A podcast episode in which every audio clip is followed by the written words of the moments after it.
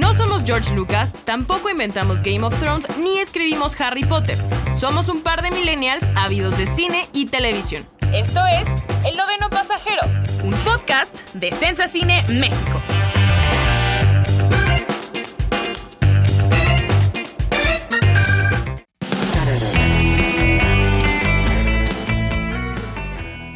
Amigos de Sensa Cine México, bienvenidos a un nuevo programa de El Noveno Pasajero. Yo soy Tamara Cuevas.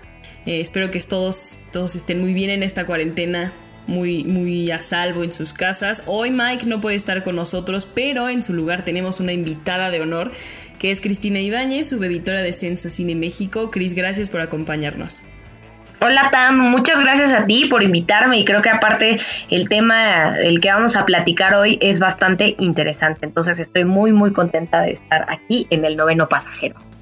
Lo que menciona Gris es que vamos a hablar sobre eh, Disney y estos, eh, estas películas con las que crecimos las, las niñas que nos daban como mensajes un poco erróneos. O sea, eso obviamente no lo veíamos hace 10, 15 años, pero creo que la industria ha llegado a un lugar en, su evolución en el que ya nos estamos cuestionando todas estas cosas y a pesar de que somos fanáticos, bueno, Cristina es bastante fanática de Disney, perdón si te estoy quejando, Cris. Pero no, para nada, es cierto. Chris, Chris más que nadie conoce estas películas y entonces queremos pues empezar a hablar de eso, así que ¿por qué no nos arrancamos? Claro, Tam. En efecto, soy fan de las películas de Disney en general, no nada más de las películas de princesas.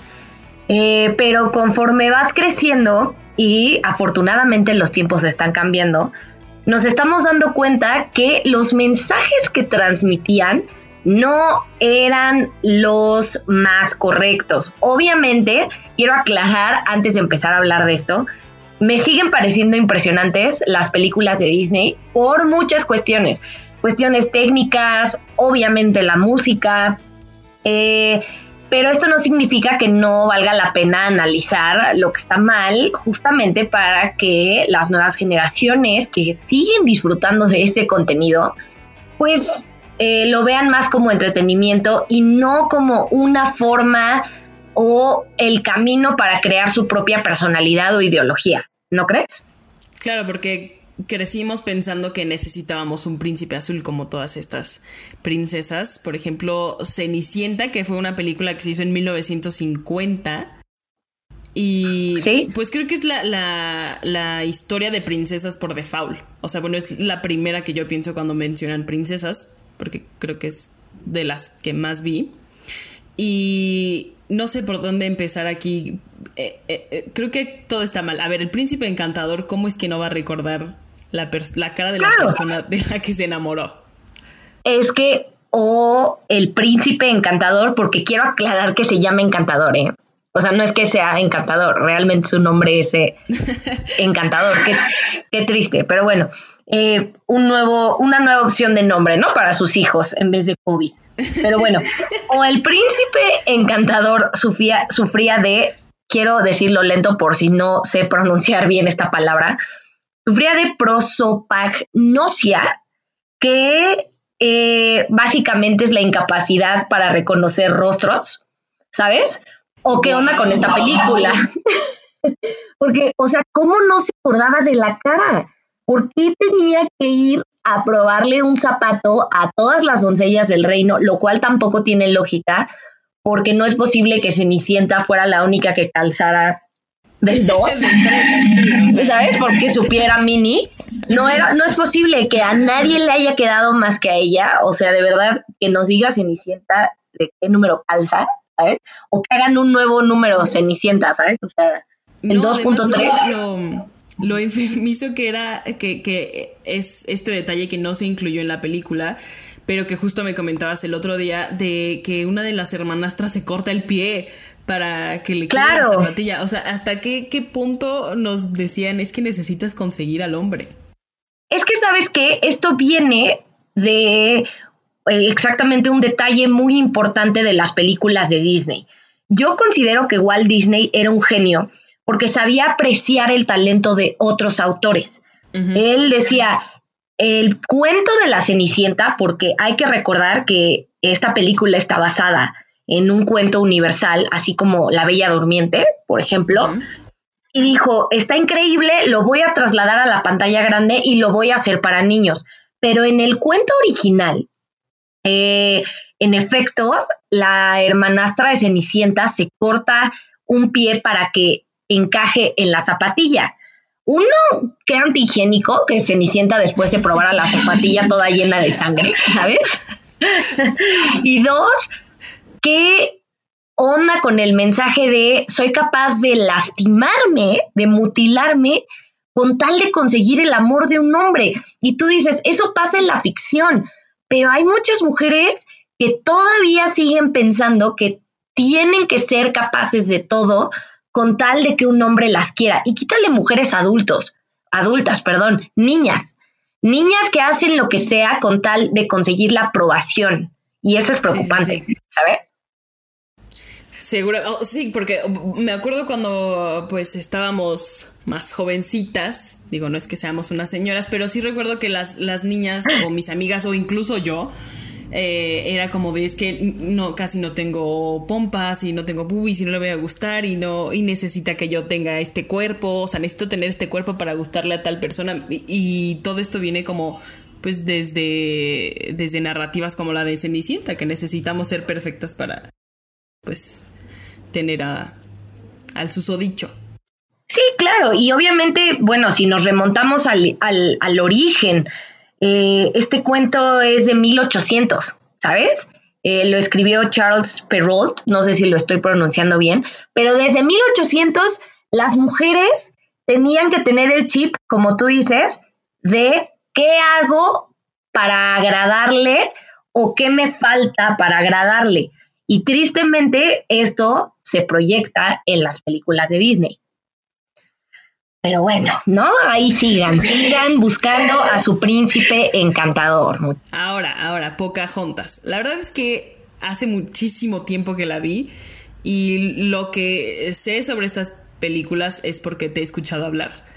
Básicamente, o sea, Pocahontas es una película de 1995 en la que eh, la protagonista casi no tiene diálogos.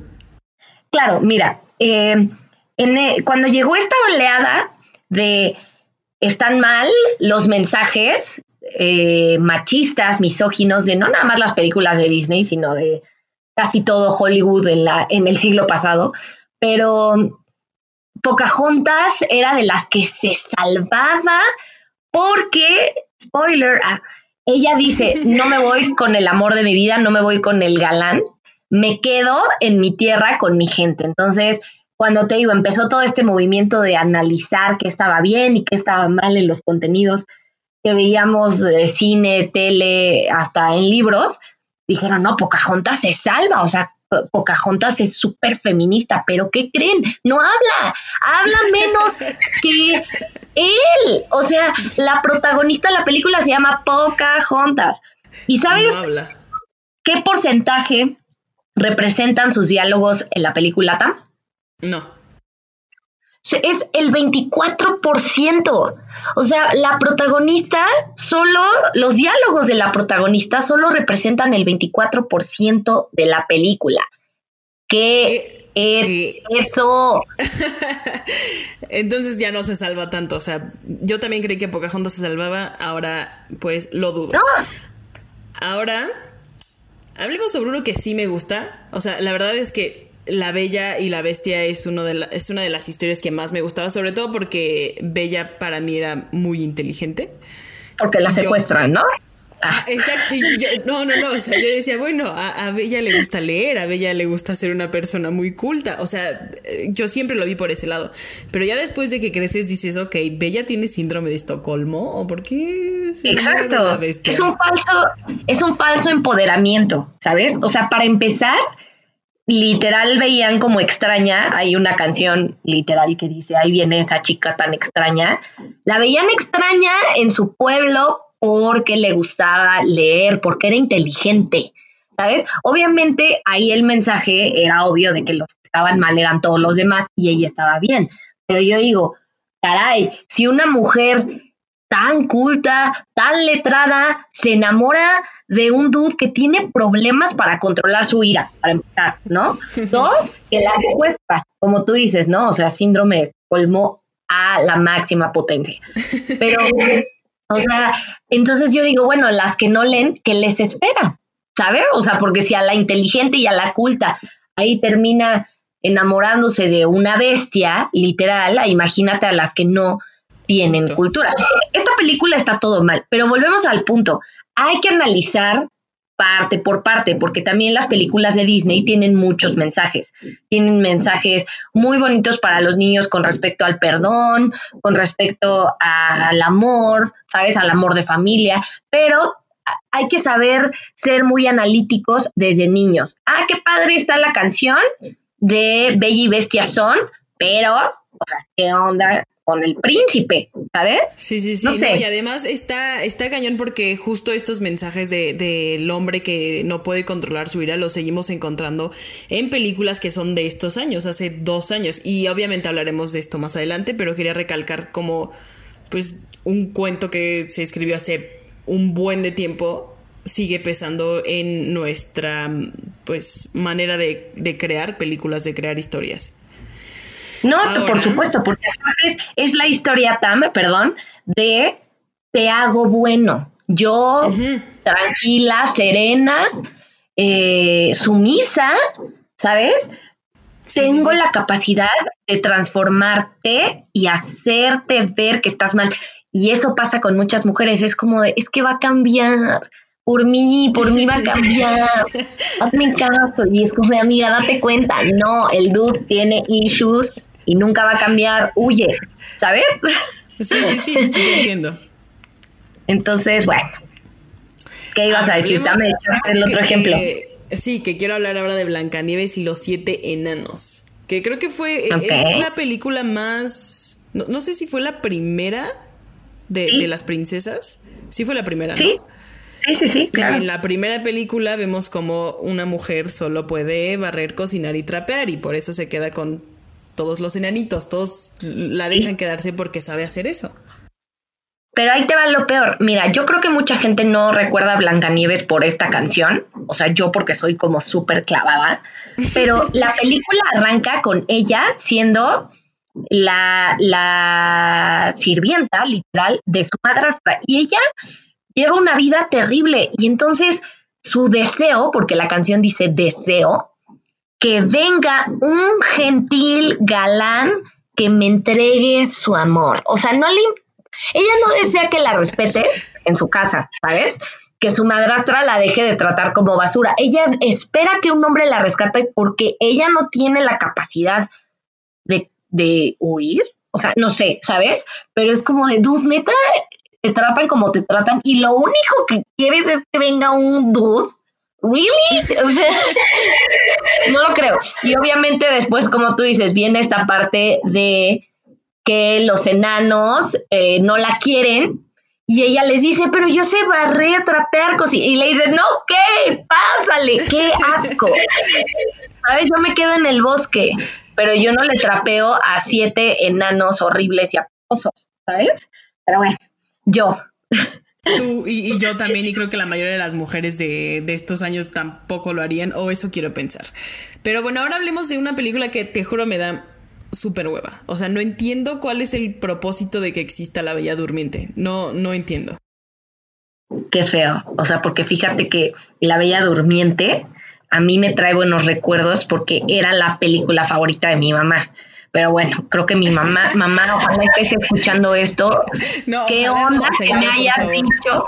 No, es que mi mamá me dijo que no hablara con extraños, pero me ponía la bella durmiente en donde una niña inocente, menor de edad, bueno, no sé si haya sido menor de edad, se enamora de una extraña, güey. Explícame, explícame. O sea, se te dijo que no hablaras con extraños, pero no me especificaste que no me enamorara. O sea, solo era no hablar, pero enamorarte sí, ¿sabes? ¿Qué onda? Sí, sí, sí. Explícame eso, Tam. No, la verdad es que para mí esta, esta historia sí está muy de hueva. Ni siquiera me acuerdo también. Creo que tocaba una aguja, ¿no? Y se quedaba dormida para siempre y... ¡Wow! Y, la despertaban. Y es, que te juro que esa, eh, o sea, esa historia siempre me ha parecido como, como que no tiene sentido. O sea, como que la vida de la bella está de súper hueva. O sea, y que necesita... Mira, o sea... Sí, obviamente es una historia súper cursi, volvemos al punto. También esta es de las que te comentaba, están basados, eh, basada en, un cuento, tiene más de 100 años, ¿sabes? Obviamente, o sea, no hay que intentar encontrarle sentido a la fantasía, pero genuinamente como que dijeron, a ver, vamos a hablar de la envidia, y de, la, de los villanos y de la capacidad del amor. Pero, por ejemplo, si ves la nueva versión de Maléfica, de la de, la de Angelina Jolie, Ah, o sea, no es como la película, pero le dan un twist más cool. Te explican por qué Maléfica vino y le puso una maldición a un bebé. En cambio, en esta, nada más que llegó porque no le invitaron y dijo, a ver, la maldigo y que se muera. ¿Sabes? Sí, sí, sí. Y eso es, eso es muy clásico de los cuentos de, de bueno, de las películas de princesas Disney. O sea, todo es muy maniqueísta. El malo es malo porque es malo y así nació. Y el bueno es bueno porque Diosito lo hizo bueno. O sea, creo que también, justo ahorita que mencionas eh, Maléfica, pues es como un paso en la, en la evolución de la narrativa de estos cuentos. Pues mostrar lo que hay detrás, ¿no? Que Maléfica no se hizo mala nada más porque sí. Exacto, pero en la animada no. Y además, más preocupante de la Bella Durmiente es el hecho de enseñarle a las niñas o a los niños a enamorarse de alguien sin conocerlo, ¿sabes? Conducta que se sigue repitiendo hasta la fecha. O sea, yo quiero pensar cuando era yo adolescente, puberta, te enamorabas de alguien y nadie te decía, oye, en, la, en el cine o en la televisión. No, o sea, enamorarse de alguien es algo muy, muy importante. Y Tienes que conocerlo, ¿sabes? Y complejo e imposible. Dale, cierto. es cierto. Pero sí, está mal, todo mal. Pero mira, yo, yo, yo quiero ahorita este, que, que estamos hablando de estas películas que, que no le encuentro sentido, tampoco le encuentro sentido a La Sirenita. Uy, ¿sabes? Es así, no, hombre. Es que por mucho que nos guste La Sirenita, bueno, a mí no me encanta, pero sí creo que es una de las peores películas. O sea, el, mensaje así que lanza eh, de que La Sirenita da lo más preciado que es su voz. Sí. Para conocer. bueno, para estar junto al, junto a Ariel. O sea, sí se me hace como un una cosa que, de no creerse, porque pues platico con, amigas que les, que, les encanta la sirenita y que les encantan estas películas y ellas de no, pero, pero yo no lo vi así, yo, yo no. Yo era de esas. Yo era de esas, hasta que me dijiste, oye, no, ¿qué onda? ¿Sabes? Reacción amiga, amiga, date cuenta. Después de una pelea de 10 minutos de, no, Cris, por favor, y tú, no, pero, pero no, es que lo amaba. yo, amiga, por favor. No, es que mira, yo lo había visto, yo, yo antes la defendía porque yo decía, a ella no le gusta ser pez. O sea, ella quiere salir al mundo exterior, porque antes de conocer al príncipe, ella colecciona cosas del mundo exterior y sueña con irse. Es ahí donde yo decía, bueno, pues si no le gusta ser pez, pues que, que, sea humano. Pero viéndolo desde el ángulo de eh, para agradar o para enamorarse, que un hombre se enamore de ella, sacrifica lo único que tiene. Y te juro, hace poco volví a ver esa película para analizarla y me acordé de la escena en Mujercitas cuando Joe se corta el cabello y su hermana le dice, You're on ¿sabes? Igual con la sirenita, mi amiga, lo único que tenías era tu voz y lo sacrificas por un vato. Está muy heavy eso. Muy, muy heavy, la verdad. Pero bueno, pues así que te pase este grupo de La Sirenita está mal, pero igual podemos disfrutar la película. O sea, es lo que te digo. Eso? Qué buen soundtrack, ¿sabes? Gran, gran soundtrack. Pero bueno, todo mal con La Sirenita. Ahora quiero que, que me hables un poquito de Aladdin porque la verdad es que en esa estoy perdida. No, no voy a mentir al auditorio ni a ti.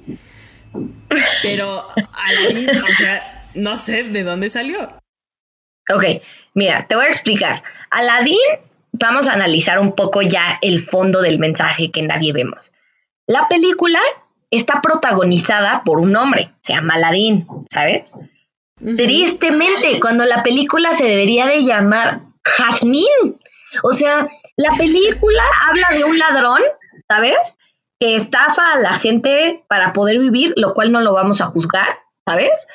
Pero a la par es la historia de una princesa a la cual están obligando a casarse porque no puede gobernar a menos de que contraigan nupcias. Su papá es el sultán. Entonces, todo mal. Le intentan presentar pretendientes y ella le dice a su papá, no me quiero casar. ¿Y qué crees que está pasando? Se casa con el miserable de O sea, el mensaje hubiera sido, lo cual sucede en la adaptación live action, ¿sabes? Con Naomi Scott. Que Will Smith es el genio, la que se estrenó el año pasado, ¿sabes? Ahí sí le dice, ella, la princesa, lucha por no tenerse que casar para, tener, para, para heredar, ¿sabes? El trono. Pero aquí en la película, como es el protagonista Aladdin, el pobrecito miserable, ¿sabes? Él termina teniendo más importancia política que ella, que es la hija del sultán. Eso sí me da rabia. No, de que no, me la creo. No, me la, amiga, date cuenta, no te cases, no, es ladrón. Esta película salió en 1992, pero ahora quiero eh, pasar a una película que es mucho más contemporánea y que es así vi, que, que es Enredados. Ajá. Justo habla de, la princesa Rapunzel, de, de, de, el cabello enorme y larguísimo para escapar de la torre en la que está, en la que está enclaustrada como nosotros en cuarentena. No sé cómo lo hizo ella. Yo ya estoy que, que, que no soporto este encierro. Pero bueno, eh, aquí eh, cuéntanos, Cris, por favor. Quiero, que me des tu análisis. Y mira, igual, esta fue una historia que dijeron, vamos a empoderarlas, ¿sabes? Vamos a empoderarlas porque ellas no los necesitan. Pero ¿qué crees? Obviamente, bueno, va la historia de que ella está encerrada en la torre con el chantaje de su madrastra. Bueno, no, no, perdón, no es su madrastra. Es una mujer que se hace pasar por su madre, ¿sabes? Es long story. Pero el punto es que eh, quien llega a la torre a rescatarla no es un príncipe como en el cuento. Es un ladrón que está huyendo, ¿sabes? Porque robó la corona del reino y ella es la princesa perdida de ese reino y se termina quedando con él, lo cual me lleva a la conclusión de te enamoraste y te casaste del dude que le robó sus joyas a tu mamá, ¿sabes? yo quiero saber qué hubieran hecho mis papás si yo le hubiera dicho, hola, mira, ma, te presento a mi, mi próximo esposo. Ah, no fue él el que vino y se metió a mi casa y me robó. Sí, pero ya es bueno, lo hice bueno, ¿sabes? No, pasa, te digo. Telenovela de televisión. Se repite el patrón de como ella es buena y sumisa, ella lo cambia y lo saca del mundo de la perdición y entonces ahora él es bueno. Y es como de, dude, no eres su mamá, ¿sabes? O sea, consíguete a alguien cool. Además, ella es irónico, no había querido escapar de la torre porque le daba miedo, porque la, que la secuestra le dice que en el mundo de afuera hay muchos peligros, ¿no?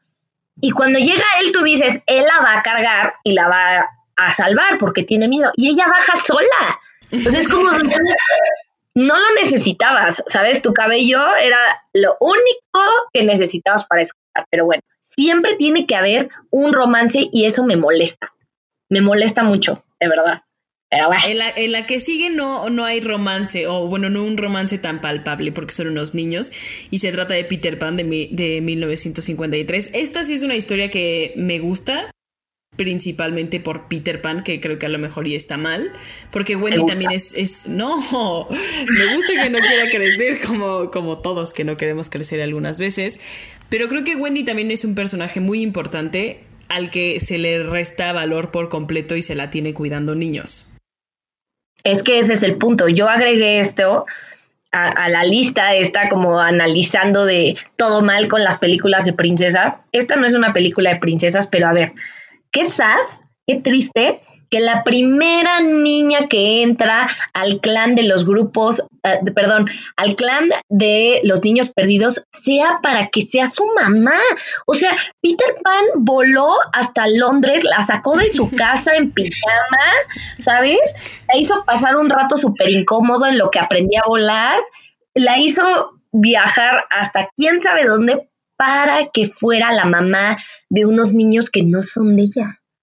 O sea, ¿qué onda con eso? En vez de ser un niño perdido más, es la madre y ella se lo toma muy a ¿sabes? Y mira, y mira, no está mal porque perdón, porque justo quería quería decir que pues no podemos ir contra los eh, deseos de, las demás mujeres, o sea, se trata de, ser libres de que si tú quieres ser mamá y no trabajar, pues está bien, es tu, eh, o sea, estás en tu derecho y eres libre de hacerlo, bla, bla, bla.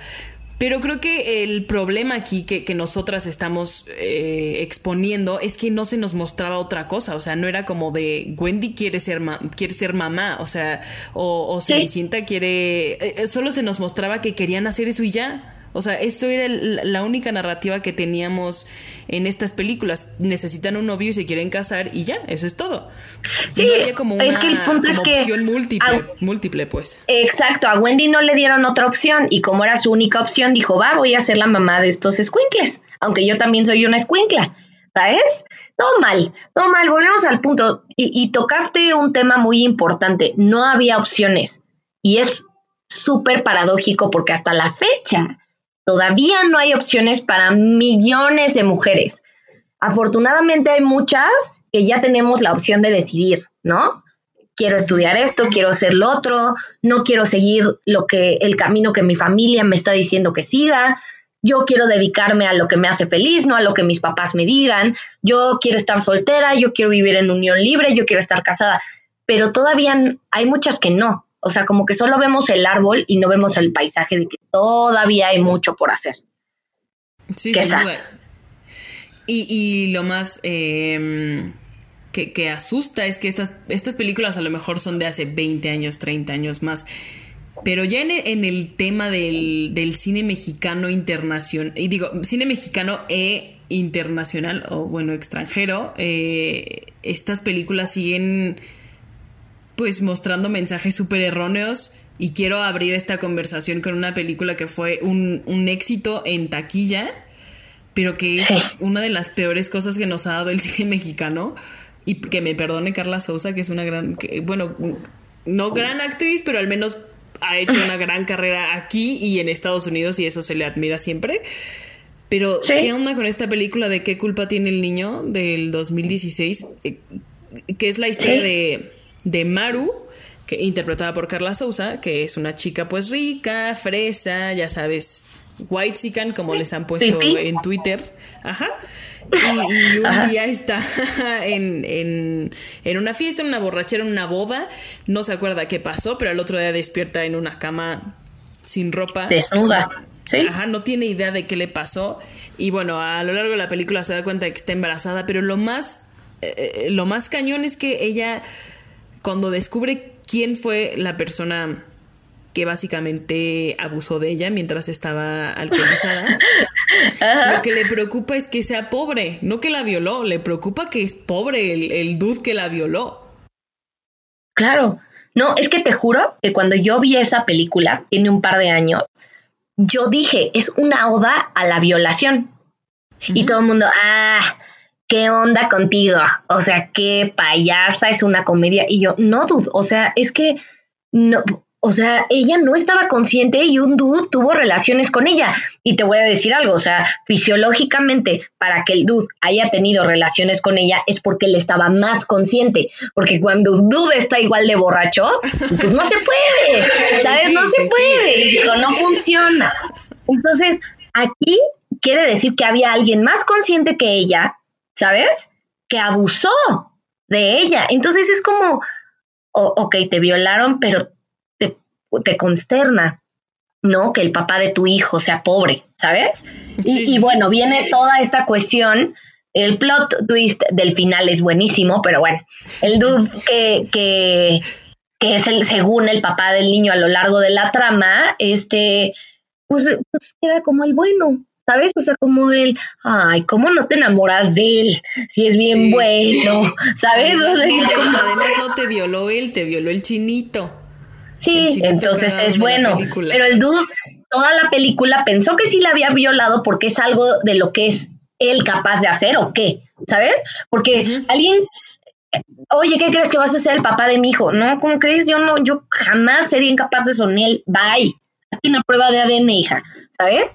Pero el dude sabía que él fue capaz, o sea, él, él, decía, pues sí, soy capaz de hacer eso, pues ya me hago cargo, ¿no? Veo, veo por el morro. Todo mal, todo mal, la verdad. Sí, está horrible esa película, pero ahora que... Hay otras peores.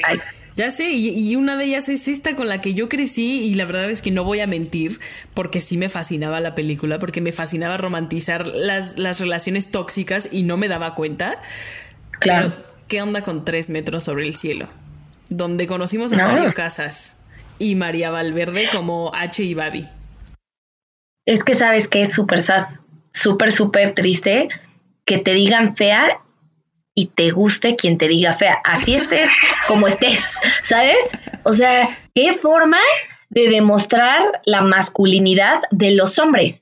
Eh, viene, de, viene de este patrón que yo creo que vale, la, vale la pena analizar muy a fondo en cuestiones psicológicas, de que los niños cuando les gusta una niña la molestan. Justo, ¿sabes? Sí, sí, sí, esto te iba a decir.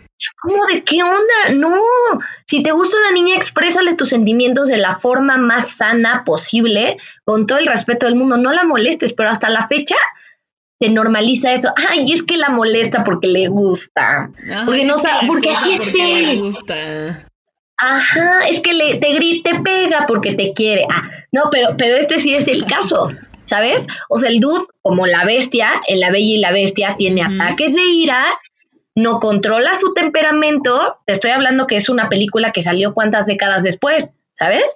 no controla su ira, no controla su temperamento, es violento, la golpea y ella sigue llorando por él, ¿sabes? Al final de la película. Sí. Es como de, a, a mí alguien me hace eso y lejos de llorar, o sea, te alejas y dices, gracias porque ya no está en mi vida, pero ella lo añora. Sí, sí, sí. Además me acuerdo que en esta escena en la que le, le voltea la cachetada, ella termina abrazándolo. O sea, le da la cachetada y empieza, empieza a llorar él así como de no sé qué, perdón, y creo que terminan abrazándose. La verdad no me acuerdo, pero, pero en la segunda película se vuelven a ver y vuelven a tener sexo. Y, y sí dije, Babi, ¿qué onda? O sea, te pegó una vez y, y ahí vas otra vez a meterte con él. ¿Por qué? A ver. Y, y es que no nos damos cuenta que a lo mejor y puede ser que nos, nos, vean como personas exageradas. Pero es que todos estos mensajes son como, son como granitos de arena que van formando el pensamiento de todas las niñas mientras crecemos. Hasta que alguien nos dice, oye, eso no está bien, eso es una relación tóxica. Y tú de no, pero, pero así le hicieron H y Buddy. No, mira, como tú bien dices, eh, estas películas, lo que lees, lo que escuchas, lo que ves en tu casa, lo que aprendes en la escuela, todo influye en el proceso de construcción de identidad de niños y niñas. O sea, a mí me toca la gente que dice, sale una película. No, es algo que está influyendo inconscientemente o conscientemente en la creación o formación de tu personalidad. Entonces, yo me incluyo al grupo de niñas que estaba enamorada de esta película y enamorada de este personaje, porque, o sea, una cosa es H y otra cosa es Mario Casas. A Mario Casas no me lo toquen. no, pero genuinamente, mira, yo tengo una amiga con la que yo vi esta película fácil más de 10 veces y nos encantaba, ¿sabes? Y tuvieron que pasar muchos años para que, como tú dices, nos diéramos cuenta de por qué voy a romantizar a un dude tóxico, a un dude violento, a un tipo que no controla sus emociones, ¿sabes? A un tipo que es víctima, claro, de una problemática familiar muy fea, pero entonces lo justifican, ¿sabes? O sea, lo justifican como de, ah, es violento porque algo muy malo le pasó.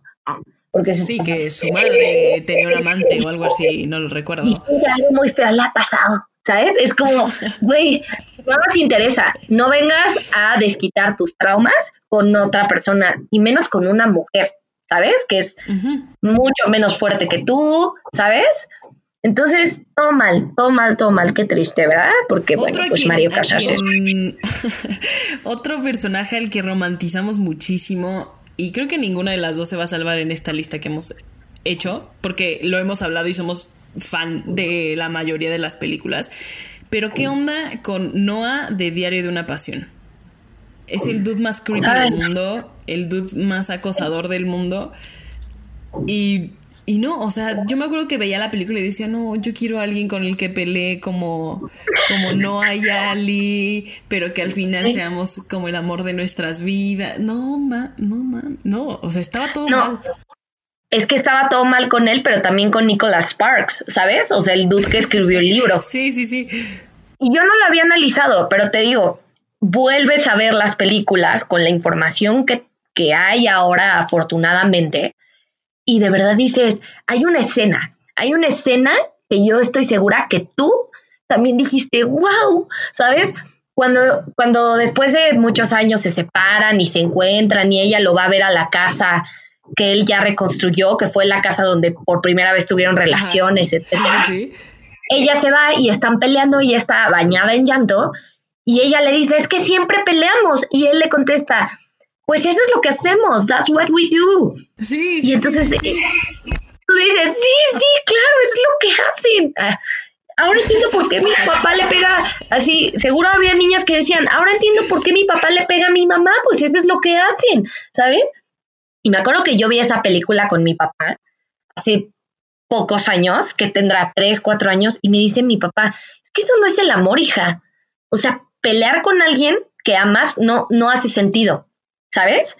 Obviamente, como todo mundo, hay discusiones, hay altas y bajas, pero eso ya es violencia. O sea, decir que la esencia de una pareja es pelear al grado de llorar, sentirte humillado, sufrir, ahí sí ya hay un foco rojo que dices, amiga, date cuenta, el dude está loco, porque aparte, como tú dices, el acoso, o sea, terminan y la cosa, por años y años y años. Y ella estaba ya comprometida con un tipo increíble, bueno, que no tenía los problemas mentales que él tenía y en vez de decir, la quiero tanto que la dejo ser feliz con alguien que la trata mejor de la que yo lo trato, ah, no, me obsesiono, ¿sabes? Pero ah, no, viene ah, no, le quito todo su dinero a mi papá, ¿sabes? Para poder construirle la casa. Y además te lo, lo, volvemos al punto de que lo hacen romántico con mueren juntos, ¿sabes? O sea, mm. yo diría, mínimo ya déjame morir en paz. Ah, ¿ves? Pero yo lloré cuando vi la película, entonces no, no, no me Todos. Todos, pero, pero qué increíble, y ese podría ser el tema de otro podcast, de cómo le hace el cine para manipular tus emociones. O sea, que cuando quiere que llores, lloras, ¿sabes? O sea, porque si lo, hubieras visto con, la, con el análisis que lo, que lo estamos viendo ahora, no lloras, ¿sabes? Pero bueno, eh, invítame a otro podcast y hablamos de cómo el cine nos manipula para reír, llorar, asustarnos. Claro que sí, por supuesto, ya lo estoy armando ahorita. Pero antes de, de ese siguiente podcast, hay que hablar de un clásico que es de esos clásicos que sí me duele que estén mal hechos, o sea, porque Vaselina es algo con lo que a lo mejor ya no es de nuestra época, pero todo mundo la conoce y todo mundo hasta hizo el bailable en su primaria, así de, ay, yo soy Sandy, tú eres, eh, este, ay, ¿cómo se llamaba? Dani. Sandy, Dani. Pero aquí lo que más me molesta, aparte de que, de que Sandy tiene que cambiar por completo por un dude, como la sirenita lo hizo, eh, lo que más me molestaba es que a Rizzo, que para mí siempre fue el mejor personaje, siempre se le denigró. O sea, siempre era como la chava que no valía nada porque le gustaba tener sexo. Era la chava que no valía nada porque se juntaba con puros hombres. Así, y creo que eh, eso es de lo que más me molesta de esa película. E, es impresionante porque eso sigue pasando. O sea, la, la chava que abiertamente eh, cuenta, comparte su vida sexual, ¿sabes? Es zorra, ¿sabes? O, hay un adjetivo calificativo para las mujeres que tienen una vida sexual abierta, ¿sabes? O sea, y con abierta me digo, o sea, me refiero, perdona, lo cuento, ¿sabes? Porque no sé si, si, si tú, mira, tú y yo, como tú dices, no somos niñas, pero tampoco somos así personas mayores. Somos eh, mujeres jóvenes, adultos jóvenes, que sufrimos en la preparatoria y en la secundaria de, ah, ya lo besó, que, que, que, que baja, no vale nada. Qué fácil, qué fácil, exacto. Eh, no sé si te pasó, pero hubo un tiempo en el que las amigas que yo tenía, yo no les podía contar de mis experiencias con un niño porque no me fueran a criticar, ¿sabes? Era una competencia de quién era mejor mujer con base en su nula actividad sexual, ¿sabes? Sí, porque tenías que ser Sandy. O sea, básicamente Tenías que ser Sandy. es, tienes que ser Sandy y no tienes que ser Rizo, eso está mal. No, y, y- y volvemos a la cereza del pastel. Sandy era una niña inteligente, buena, de buenos sentimientos, inocente, ¿sabes? Linda, amable, dulce, todas las cualidades que, que, caray, no entiendo por qué se denigraban y se tuvo que convertir en la chica mala para gustarle. Es como de... Sí, y no está mal, porque ju- justo estábamos platicando de esta película hace varios meses cuando podíamos tocarnos. Eh, la estábamos comentando en, en la redacción y decíamos que no estaba mal que ella quisiera cambiar, o sea, que ella quisiera tener un nuevo look. Estaba mal que, neces- que, que necesitara cambiar para gustarle otra vez. a Para un hombre. Ajá, eso es lo que está mal. Eh, y, y son co- es como dar vueltas en círculos porque son muchísimas películas las que tienen este mensaje. Sí, terrible, terrible. Pero bueno.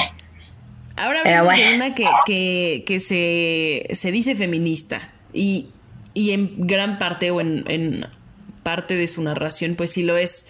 Y fue como, como eh, que rompió narrativas y rompió estereotipos, pero también generó nuevos y además aumentó un buen el body shaming. Y estoy hablando de Sex and the City. Con Ahí sí Carmen, no. Samantha, Miranda y Charlotte.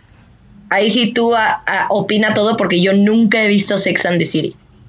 Pues es que básicamente es la historia de Carrie y cómo es esta chica que es apasionada de la moda, pero también es apasionada de las relaciones tóxicas y las y los hombres que no la tratan bien. Y todo el tiempo está como de, a ver, pero es que qué hice, es que por qué no funcionó, es que no sé qué. Son cuatro amigas, Carrie, Samantha, Miranda y Charlotte. Mi favorita es Miranda, por supuesto, y también es un personaje al, al que se le, se le ponía en, en, en la serie y en la película como la persona más aburrida del mundo porque le encantaba su trabajo y porque no se dejaba de los hombres. O sea, porque si un hombre le hacía una tontería era como de, ay, ya, pues qué hueva. Y las otras era como de, ay, no, a ver, dale una oportunidad, es que no seas tan dura y otras cosas que el trabajo. O sea, sí, pero ¿qué, qué, qué tiene de malo que ella quisiera ser así? Y Claro. en, en las películas que, son dos. La primera de ellas salió en el 2008, 10 años después de que saliera la serie. Hay una escena en la que Miranda, que es esta chica que te estoy platicando, bueno, esta mujer, porque ella es mujer, que es adicta al trabajo y que se separó de su esposo, eh, están de viaje porque a Carrie la dejó en el altar Big y están tomando el sol y Miranda no se ha depilado porque, o sea, no se ha depilado el área del bikini porque pues tiene mucho trabajo, tiene un hijo, está divorciándose eh, y no se depiló y entonces, ya sabes, es la burla de todas las demás de cómo puedes tener vello ahí y yo de a ver amigas, Sí, sí, sí. tenemos. Claro. Y cuando Claro. Samantha está como en depresión porque cortó con su novio, sube de peso y la empiezan a criticar porque ya está un poquito gordita porque se ve que no ha podido dejar los pasteles. O sea, como que todas estas cosas, Body shaming. sí, es body shaming. Aunque ¿Qué- también me encanta la serie y la película. Es que volvemos al punto, no se trata de satanizar, no se trata de ser radical, se trata de aprender a ver las cosas con sabiduría, se trata de pensar, ok, solo es una película, pero no me quedo con el mensaje, me quedo con lo bueno, ¿sabes? Está muy heavy, voy a ver Sex and the City nada más por ti. Gracias, gracias. Gracias. Ahora, hablemos de Propuesta Indecorosa. No sé si esta la viste, porque yo la vi con mi mamá. O sea, era de esas películas que le encantaban a las mamás. Mm, No, tampoco la he visto, te Solo a fallo. mi mamá le encantaba. Pero bueno, Ajá. era- es una película de 1993 protagonizada por Demi Moore y Woody Harrelson cuando todavía tenía cabello. Eh, se trata de eh, Woody es David, es un arquitecto con muchas deudas y muy enamorado de, su novia Diana, que es Demi Moore. Eh, están, no me acuerdo si están de luna de miel o solo están de vacaciones, pero están en un casino. Y ahí es donde conocen a John Cage, eh, que es un multimillonario, que le ofrece a David una exorbitante cantidad de dinero para pasar la noche con Diana. O sea, él solo le dice, quiero pasar la noche con tu esposa. No, no, esto no significa que vamos a tener sexo, que, que la voy a tocar o algo así. Solo quiero pasar la noche con ella, ¿no? Y, y primero está, eh, eh, David está como de, no, ¿cómo crees? Pero, pero ¿sabes qué? Si nos venderá bien el dinero, porque pues para mi carrera y la casa que queremos comprar y no sé qué. Wow. Y lo más, lo, más cañón es que ella le dice que sí, que lo va a ayudar, que pues... Véndeme. Que, ajá, que, que todo con tal de ayudarlo, necesitan el dinero y pasa la noche con, con John Cage y al final, pues termina enamorándose. Hay que destacar que John Cage era Robert Redford, que, es muy guapo. Digo, sí, a todas nos encantaría pasar la noche con Robert Redford, pero ¿qué onda? O sea, prácticamente fue como prostitución. Totalmente, totalmente. el novio era el padrote. No, pero claro. lo todo es que regresa con él. O sea, ella está con, con, el millonario este y como que empieza a enamorarse, ya sabes, empieza a enamorarse y todo muy bonito y al final se da cuenta de que no, de que sigue amando al que la vendió y regresa con él. Amiga, date cuenta. Esta es la historia de propuesta indecorosa que sí creo que mm, no. Hace como un mes mi mamá la estaba viendo y era de, ay, mira, no. Y es que está súper guapo, ay, mira, sí, nosotros pues al que amamos siempre al amor de nuestra vida. No sé qué yo de mamá la vendió, ¿qué onda? No. No, y a, mamá date cuenta. No, y aparte es como eh, otro factor que vale la pena analizar después a fondo de cómo porque nos ponen actores famosos o guapos, te enamoras de la historia. Hay veces que solo la cara, o sea, con la cara ya te, te, pues sí, te, pierdes o, se perdían las, las personas, porque no nada digo las mujeres, ¿sabes? Es como de, ok, te están vendiendo, va. Pero como te están vendiendo a Robert Redford, va, ¿sabes? todo mal, todo mal. Otra, ¿Qué otra película vale la pena analizar? 50 sombras de Grey. Ay, mira, esa no nos vamos a meter tanto. Te pega, amiga, te pega. O sea, te trata horrible, firmaste un contrato. O sea, ok, ahí puedes decir, ella firmó, ella aceptó, pero qué denigrante. O sea, y ya no sé quién tiene más culpa, si él por loco o ella por aceptar. ¿Sabes? Porque víctima, víctima no es. Ella acepta, ella acepta. Por favor, ya no hablemos de esa porque esa película de verdad me da mucha náusea. ¿Por qué no mejor hablamos de mujer bonita?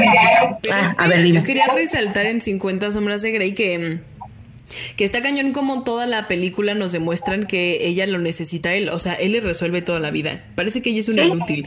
O sea, termina y lo es. y demás, pero, pero él le consigue el trabajo y él consigue que el director de la editorial lo corran para que ella suba. O sea, es, es como inutilizar a la mujer a través de cosas románticas y que dices, wow, lo hizo porque la... Y aparte, en la película, no me acuerdo si es en la 2 o que ella se enoja, no te metas con mi trabajo, dude, él te lo consiguió, shut up, ¿sabes?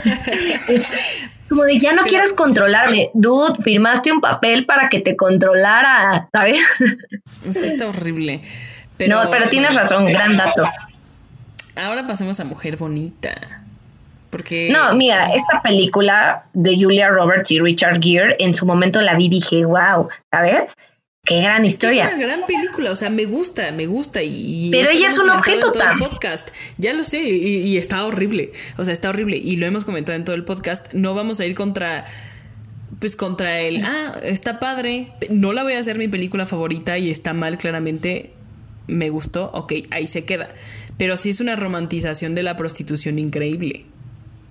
Totalmente. increíble en el mal sentido, no en el buen sentido. Sí, no. No, y hay una escena que a mí me, hasta la fecha me hace mucho ruido. Cuando va a una tienda de ropa y como que le hacen el feo y después ya regresa toda empoderada y les dice, mm, se pierden de mi compra. ¿sabes?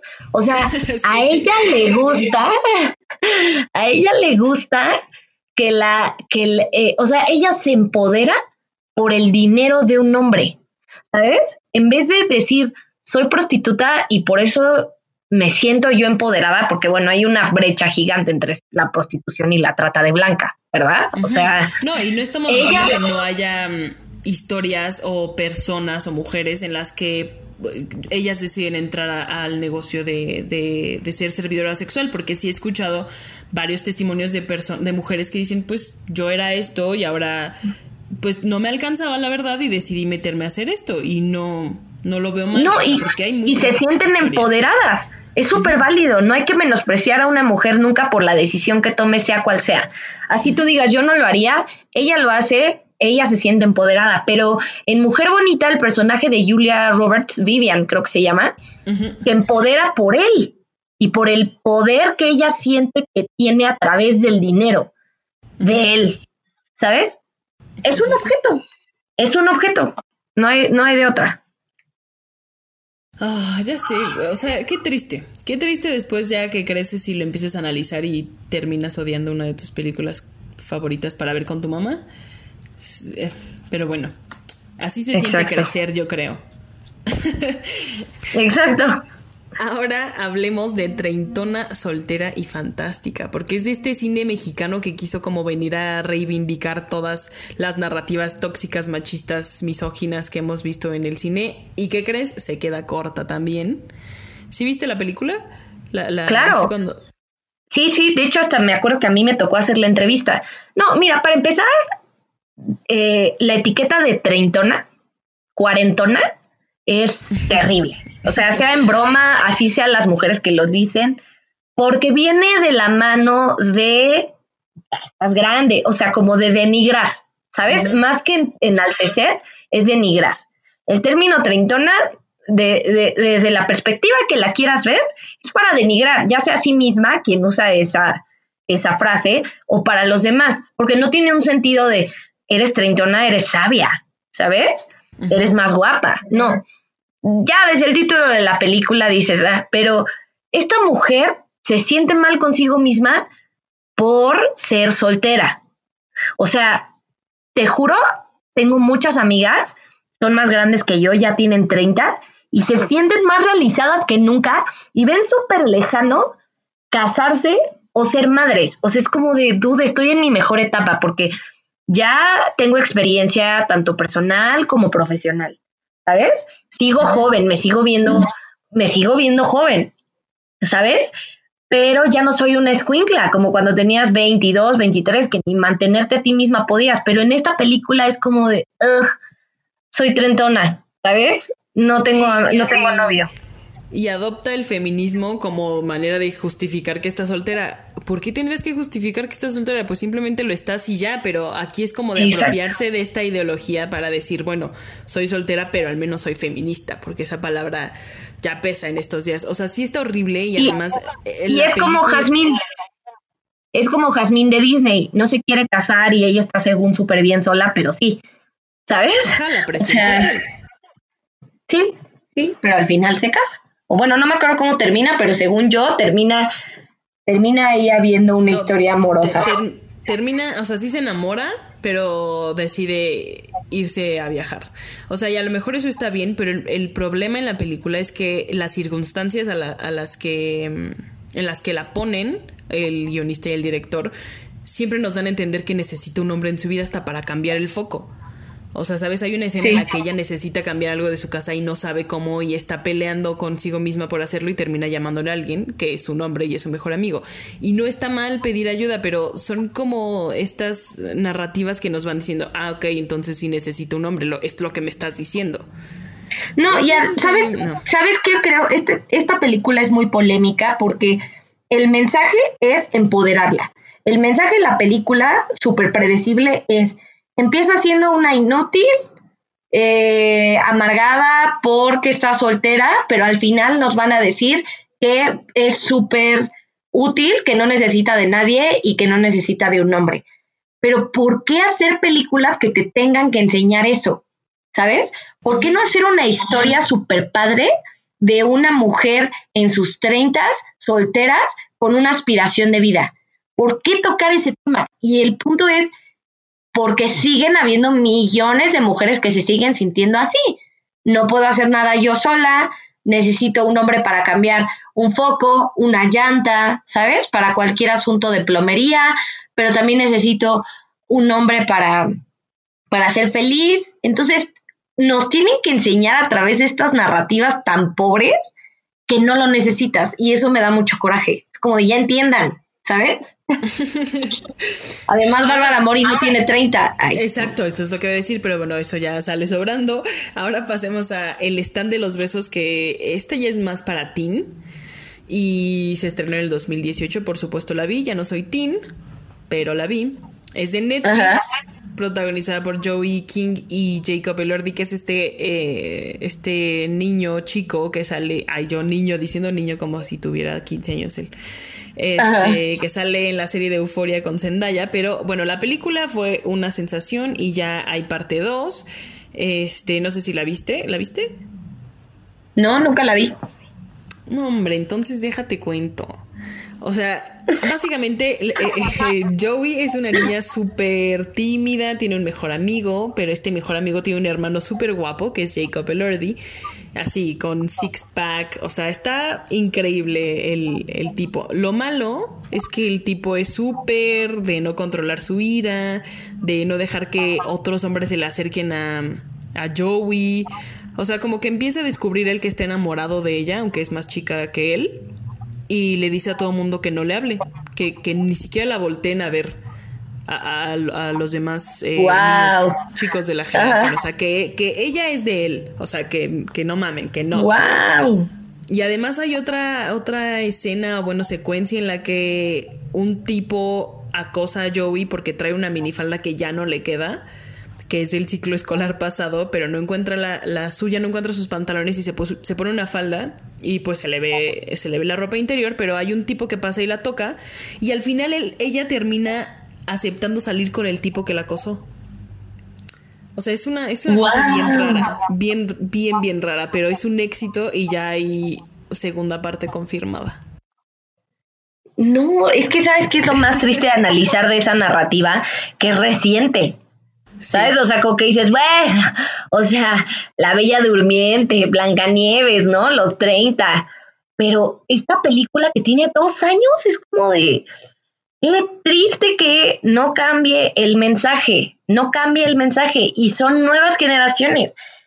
Hay una brecha de 10 años entre nosotras y las niñas que están en preparatoria, ¿sabes? 10 años y siguen haciendo el mismo contenido. Es increíble, es increíble. Y romantizando todo, es, todas estas cosas violentas, misóginas y machistas. Totalmente. Ya se nos está acabando el tiempo, entonces tenemos que llegar a la conclusión, a, los comentarios finales. Yo creo, es que, y es un debate muy, muy no lo sé, no, no quiero tomar ninguna parte, pero sé que tengo que hacerlo. Porque el cine no puede ser aleccionador. O sea, no puede venir a decirnos esto está bien y esto está mal y esto, ¿sabes? O sea, tiene que ser pues una historia universal, tiene que conectar, tiene que contar varias cosas, eh, no lo sé. Sí sé que no puede ser aleccionador, pero también estoy en, en esta, en este crossroads en el que digo, bueno, pero no nos puede mostrar tantas historias tóxicas. O sea, eso sí lo tienen que dejar de hacer, por favor. Entonces me encuentro, me encuentro en eso, no sé tú. Es que mira, yo ahí difiero un poco, porque obviamente eh, no debe de ser aleccionador, porque no por ver una película de un asesino te vas a convertir en un asesino, ¿sabes? Pero hay ciertas producciones, sobre todo las producciones de niños o las producciones que van pensadas a un público vulnerable, sí debes de tener mucho cuidado. O sea, sobre todo con los niños, Tam. De verdad, todo lo que un niño ve a lo largo de su crecimiento influye en el proceso de, como te decía, de construcción de su identidad. Entonces, ok, va, como tú dices, vamos a poner la historia de la Bella y la Bestia, vamos a poner la historia de Enredados, pero apenas llegó Frozen, ¿sabes? Apenas, y lo agradezco. Llegó Moana, llegó Valiente, o sea, vale la pena, si quieren, después hacemos un podcast para que vean de todas estas películas como, no sé, no sé si feministas, pero sí que empoderan el papel de una mujer. O sea, se, se, se tardó, pero por fin llegó esas historias de, bueno, vamos a hablar de una princesa, pero no hay que ponerle novio.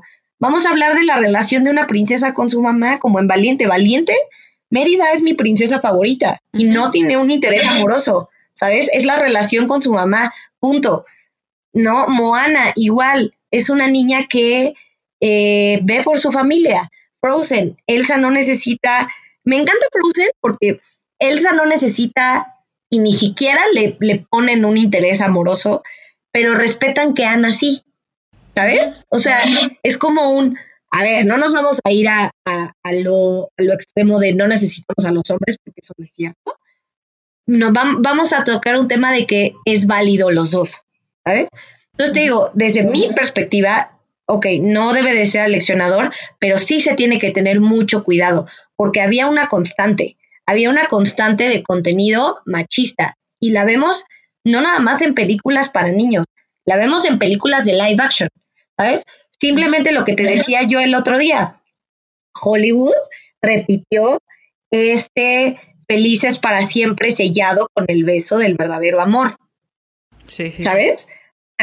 No, a ver, el felices para siempre no se da cuando das el primer beso del verdadero amor. Al contrario, vienen muchas cosas después, ¿sabes? Del beso. O sea, entonces considero que debe de haber variedad de contenido y en eso sí estoy de acuerdo contigo. O sea, debe de haber de todo. Vamos a obviamente se debe de tener cuidado, se debe de tener un compromiso con las generaciones, porque me acuerdo que el año pasado eh, se estrenó After, que es este libro de Anna Todd sobre que, que está inspirado en Harry Styles de One Direction pero es una relación súper tóxica. Y te juro que yo leí el libro porque necesitaba hacer un especial para Sensacine y decía, bueno, ¿qué es esto? y te juro que genuinamente me preocupé porque personas de la edad de mi prima que tienen 15, 16 años leyeran estas cosas y dijeran, wow. Y, son cosas que yo externé en mi crítica y en, en los videos que hicimos y no sabes cuánta gente eh, bueno, cuántas niñas me contestaron de, pero es que tú crees que somos tontas como para pensar que eso es una relación, no sé qué, yo de, a ver, yo nunca les dije tontas, pero sí les estoy diciendo que por experiencia propia, todas esas cositas te las vas quedando en, en la cabeza y las vas romantizando y ya llega un punto en el que dices, ¿qué estoy haciendo en esta relación tóxica? Totalmente. Mira, otra película que valía la pena analizar, Twilight, ¿sabes? O sea, te están diciendo te puedo matar, no me importa qué hago, ¿sabes? Y Twilight, voy a decirlo, es de mis sagas favoritas y leí los libros. Me sigue gustando, pero lo veo con sabiduría. Ahora, vamos a, a, poner otro ángulo y es un debate muy profundo. Ok, hay este contenido, pero hay detrás un background de inteligencia emocional ¿sabes? De sabiduría que los padres le transmiten a los niños, que las televisoras transmiten constantemente en sus contenidos. El cine te dice, esto es una historia, es ficción, pero tengo otras 10 que son distintas. No se sigue el mismo patrón, ¿sabes? No se sigue el mismo molde. Es un tema muy, muy polémico, porque como tú bien dices, no, el cine no me va a educar, ¿sabes? Pero sí va a influir. Entonces, ¿cómo podemos hacer que una herramienta tan poderosa como esta no afecte en la ideología de los hombres y de las mujeres?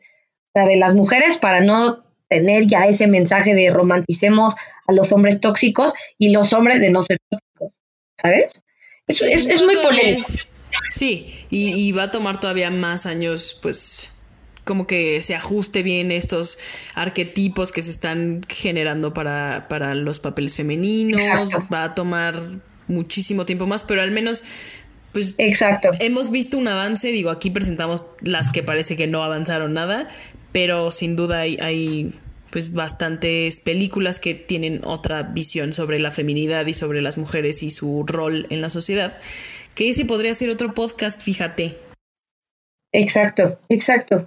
Sí, ahora, eh, te digo, valdría la pena después de hablar de todos estos ejemplos, analizar por qué eh, surgió esto, ¿sabes? O sea, ¿quién, ¿quién sigue haciendo este cine?